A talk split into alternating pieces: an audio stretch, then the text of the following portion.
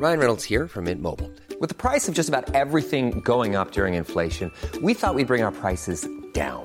So to help us, we brought in a reverse auctioneer, which is apparently a thing. Mint Mobile unlimited premium wireless. Ready to get 30, 30, bit to get 30, bit to get 20, 20, 20, bit to get 20, 20, bit to get 15, 15, 15, 15 just 15 bucks a month. So, Give it a try at mintmobile.com slash switch. $45 upfront for three months plus taxes and fees. Promo for new customers for limited time. Unlimited more than 40 gigabytes per month. Slows. Full terms at mintmobile.com. Buenos días, bienvenidas, bienvenidos a esta nueva recarga activa, la del 3 de diciembre. Vamos con un viernes y vamos rapidito, Víctor, porque tenemos podcast reload. En, Toca directo, toca directo. en nada. Vamos a estar en Twitch a partir de las 10 de la mañana.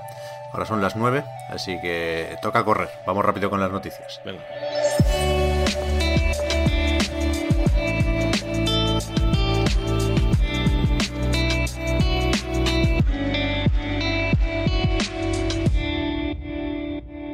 Que hay muchas, pero igual tiene su miga. La de esta especie de reestructuración en DICE o, o esta serie de cambios alrededor de la franquicia Battlefield que seguramente no está en, en la situación que esperaban desde Electronic Arts eh, poco después del lanzamiento de Battlefield 2042. Ayer hacíamos bromas con ese skin de Papá Noel que se medio filtró y ahora dicen que bueno, que tienen unos cuantos skins por ahí, pero no significa que los vayan a usar todos, son conscientes de que eh, la comunidad de Battlefield no está para, para bromas, pero sobre eso, sobre el futuro de la franquicia, se dijo ayer, vía GameSpot, creo que no hay todavía un anuncio oficial por parte de Electronic Arts, pero este artículo tiene declaraciones de varias personas de la compañía, quiero decir, no es un rumor, eh, nos dicen que para empezar, Vince Zampella se va a hacer cargo de la franquicia a partir de ahora. Eso es fuerte, ¿eh? es la. o sea, igual es el cambio más drástico, ¿no? De los que se han anunciado. Pero como, pero como si no tuviera ya bastante este hombre, ¿no? No, Puede con no, todo, puede con todo. no- no tiene otro recurso Electronic Arts, parece. Le van a dar el FIFA dentro de poco. Hombre, les. Zampela con las tonterías ha, ha- ha demostrado, ¿no? Que, que- joder, pues que puede sacar adelante un montón de cosas. mm, con, o sea, con Respawn, mm, yo qué sé, el Apex Legends mm, salió fenomenal. El, Star Wars salió fenomenal. Es un poco como el, el, señor Lobo, ¿no? Ahora mismo de Electronic Arts. Ahora mismo sí. O sea, ya estaba trabajando eh, en la franquicia con ese nuevo estudio que, que lidera o que supervisa, ¿no? El del Ripple Effect, que se ha encargado de Battlefield Portal y que seguirá trabajando en otras experiencias de del universo Battlefield, porque ahora se refieren así a todo esto, ¿no? No tengo muy claro todavía, Víctor, qué son juegos nuevos o proyectos para el futuro y qué son eh, nuevas modalidades o eventos o lo que sea para añadir contenido a Battlefield 2042, pero desde luego hablan de un universo Battlefield que irá mm, cogiendo forma gracias a DICE, por supuesto, gracias a Ripple Effect, que se queda trabajando con ellos, y gracias también al nuevo estudio que tiene que montar en, en Seattle el amigo Lezo, el que era diseñador del jefe maestro y que luego intentó hacer aquel juego con las naves de, de Private Division, el Disintegration, que no funcionó nada bien, pero que está eso, está montando ahora un nuevo estudio en Seattle para encargarse de añadir narrativa a Battlefield. Puede que se encargue de alguna cosita para single player, ya veremos. Mm, A mí, todo este rollo me... ¿No, te parece que, Battlefield está yermo ya? O sea, que ahí no se puede plantar nada. Que, que lo han que lo han secado pues a, po- porque han querido, quiero decir. Porque ahora son como mm, oportunidades narrativas en el universo Battlefield, ¿no? Que- como que- pero ¿qué universo Battlefield? Si es la puta guerra real, es- ¿sabes? O sea, que no es como decir lo es una actitud que me, que me causa un poco de rechazo también cuando se aplica, yo que sé, a Star Wars, por ejemplo, ¿no? Que cuando, porque cuando se, cuando se pone por delante este, esta jerga business, eh, pues antes que pues la espontaneidad y un poco lo genuino de, pues de querer contar cosas o demás, Pero bueno, es Star Wars, ¿sabes lo que quiero decir? Entiendo que Darth Vader se inventa una vez y, y hay que aprovechar que lo has inventado ¿no? y sacarle partido. O, o, o Baby Yoda.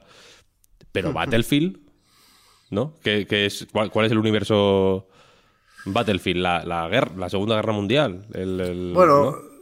Claro, con, los saltos temporales no sé, no sé a, a- qué atenerme, pero sí que en 2042, aunque no tenga campaña, está este contexto, ¿no? De la crisis energética y en, pues eso, en 20 años calcula Battlefield que van a desaparecer los países, incluso, y que todo el mundo será apatria y tendrá que buscar en, en, en qué ejército lo quieren fichar de alguna forma, ¿no? Pero, pero es verdad que, que, que yo veo aquí una desconexión entre la apuesta que escenifica Electronic Arts y el, y el resultado que obtenemos en forma de juego, ¿no? Porque eh, se habla de esto, de que Zampella mm, liderará, entiendo que la visión creativa de la franquicia, pero hace no mucho, creo que fue este mismo verano, ficharon a Byron Bide, que me perdone porque he pronunciado mal su apellido seguro, pero que es el que venía de ser General Manager de Call of Duty, que llevaba casi 20 años ahí en Activision. Y, y- y lo ficharon para ser General Manager de Battlefield. Y en principio lo seguirá siendo, ¿eh? Trabajará junto a el amigo Vince Zampella. Pero, pero eso, que hay una apuesta decidida y, y de momento los resultados desde luego no se ve o sea, no se ven en, lo que conocemos de Battlefield 2042, que ayer recibió una actualización y se volvieron a romper otras cosas, apareció eh, esa famosa skin de Papá Noel por ahí y no, no parece que se vaya a enderezar esto en una o dos semanas. ¿ve? No, no, no. Ni en, ni en mucho tiempo, si me preguntan a mí. Posiblemente nunca, quiero decir. Mm, Yo, yo creo que les va a costar recuperarse de, de este lanzamiento, ¿eh?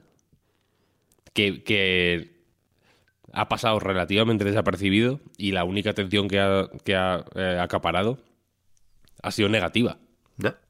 Ya eh, hacía mucho tiempo que no había un lanzamiento tan tan malo, ¿no? De una compañía tan tan malo de, de pues de cosas que fallan, de decepciones, ¿no? De, de una sensación como turbia de de que de que algo no va bien, ¿sabes?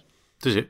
A ver cómo van actualizando y cómo van anunciando las novedades. La comunicación sí que creo que la llevan más o menos bien, dentro de que no deja de ser una gestión de crisis, pero, pero es bestia que hayamos llegado a esta situación. ¿eh? Y el otro día apuntábamos a posibles razones. Se está marchando gente de aquí, se marchó Patrick Soderlund, que monta Embark, y parece que tienen grandes ambiciones con Nexon.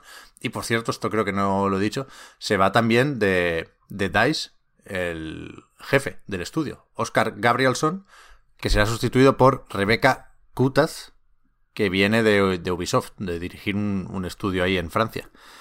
Así que, que bueno, que sabemos que hay cambios en, DICE ¿eh? y que seguramente no tienen el peso dentro de Electronic Arts que tenían hace unos años cuando pues Battlefield tiraba mejor y todo se tenía que hacer con Frostbite, ¿no? Y tenían también esa labor de asistencia técnica para el motor gráfico. Mm. Incluso en eso, fíjate, que el, Frostbite en su momento fue como lo el, una ventana al futuro, ¿no? Algo que nos iba a cambiar la forma de, de, de pensar en videojuegos y ahora es un problema.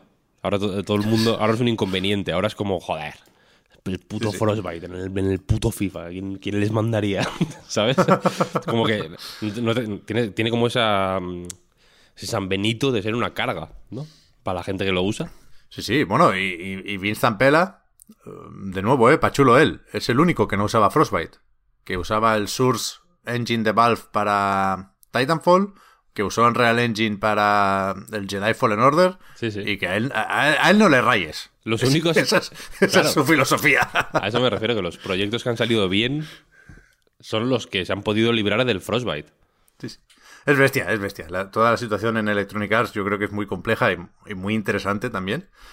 Sobre todo por eso, ¿no? Por, por porque hay un, un, lío, una maraña que hay que hay que solucionar como sea. Y en ello están, ¿eh? Parece. O sea, de, de, de todo esto, yo interpreto que, que, no que no van a tirar la toalla con Battlefield, ¿no? Que de, 2042 no va a ser el último, si nos ponemos dramáticos. Pero bueno. Mira, hablando de, de Sampela y compañía, eh, ayer también supimos que van a tener que quitar de las tiendas eh, Titanfall, el primero, que con ese sí que hasta cierto punto tiran la toalla, ¿no? Que lo quitan de las tiendas digitales y pronto también de los servicios de suscripción. Hmm. Sí, sí, mantendrán los servidores abiertos para la gente que sigue jugando. Que en el comunicado parece que es mucha, tampoco es tanta. Pero hay algunos, vaya, se, se agradece de todos modos que se mantenga activo el juego. Y efectivamente, es el fin de Titanfall. En el comunicado sí que hablan de. O sea, es el fin de Titanfall, lo he dicho pues, muy dramático, ¿no? En el comunicado, de hecho, dicen que Titanfall sigue siendo la, la estrella polar, creo que dicen, ¿no? Algo así, que guía sus pasos como estudio. Y pues hablan de que eh, sin, sin Titanfall pues no habría podido hacer Titanfall 2 y desde luego tampoco Apex y que el legado de Titanfall se mantiene vivo. Pero ese primer Titanfall efectivamente ya, ya se, se fue. Un juego curioso, e importante. Sí, sí, la, la hostia, sobre todo el 2, te diría yo, pero el primero estaba muy bien. Eh, aquí, bueno, lo- los problemas con los servidores y los hackers parece que mm, es lo que han hecho que, que se rinda hasta cierto punto Electronic Arts, ¿no? Pero imagino que ellas, pues si ya lo tienes, te dejan jugar y lo que no quieren es que te lo compres ahora o lo descubras ahora y te encuentres que no la experiencia no es la, la óptima o, o la que habían pensado sus desarrolladores. Sí, sí. Y yo creo que podemos terminar rápidamente comentando que el organismo de clasificación por edades de Taiwán, en este caso, ha listado The Ascent para PlayStation 4 y PlayStation 5. Ya ves. Ahí está. Tú lo jugaste este fuerte, Víctor, lo analizaste. Sí. En sí, sí. nightgames.com. Lo hice, lo hice, efectivamente. Es un juego sí, curioso, sin más, sin más. Hizo mucho, yo entiendo que hizo mucho ruido en su momento por los motivos que lo hizo, ¿no? Básicamente. Se quiso vender o- o una parte de la comunidad lo quiso considerar de alguna forma como uno de los grandes exclusivos de Xbox o algo así en su momento y se montó, yo creo, se le montó un pollo alrededor que no le que no, que no le hizo mucho bien, en realidad. Porque mm, no, es, un, es, un, es un- el típico juego de perfil bajo que si que si lo pillas sin expectativas o si te llega por sorpresa, pues puede ser una, una sorpresa agradable, una de las sorpresas del año, si quieres decirlo así.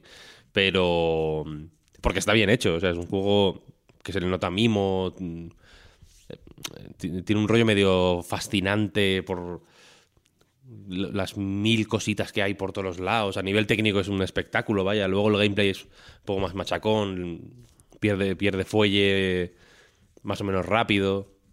Tiene algunos eh, conflictos. en- in- intenta, digamos, eh, hacer una exploración muy. De, una, de una forma que no siempre. eh, el movimiento por el mapa no siempre encaja guay con, con este rollo barroco de, en, lo técnico y en lo artístico, que es, ya digo, fascinante, pero a veces se mete ahí un poco en el camino de la. De, pues del, del- saber dónde estás en el mapa. Es, es, es muy de activar el waypoint, ¿sabes? Para ver dónde estás porque te has perdido. Y. Y con esto yo creo pues que llega al. Ahora, ahora- ha hecho muy poco ruido la noticia de la llegada a Play 4 y Play 5. eh, o, esta, o este rumor, vaya. Se ha, se ha comentado mucho menos que cuando era supuestamente exclusivo de Xbox. Y, y me ahorro los comentarios. Lo dejo para que la gente lo, lo rumie en su casa. Bueno, a ver, a mí tampoco me gusta mucho repetir esto porque tiene necesariamente algo de caer en la trampa de Phil Spencer, ¿no? Que, que para eso la ha puesto, pero que eh, claramente no es igual jugarlo con Game Pass que comprártelo, este Sí, juego. hombre, total. PlayStation o lo mete con el Plus o se inventa algo, pero si no, las comparaciones van a ser odiosas, ¿eh? En este caso. Sí, sí, total. Y nada, vámonos a preparar los trastos para emitir este podcast Reload. La recarga activa se queda aquí y volvemos.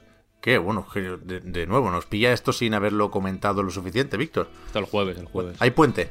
Jueves, hay puente, hay puente. Vale, pues eso. Nos vemos el jueves la hacemos más larga si hace falta porque habrá que recoger varios titulares, o de titulares de varios días. Hablamos ahora, Víctor. Gracias por haber comentado la jugada. A ti. Chao, chao.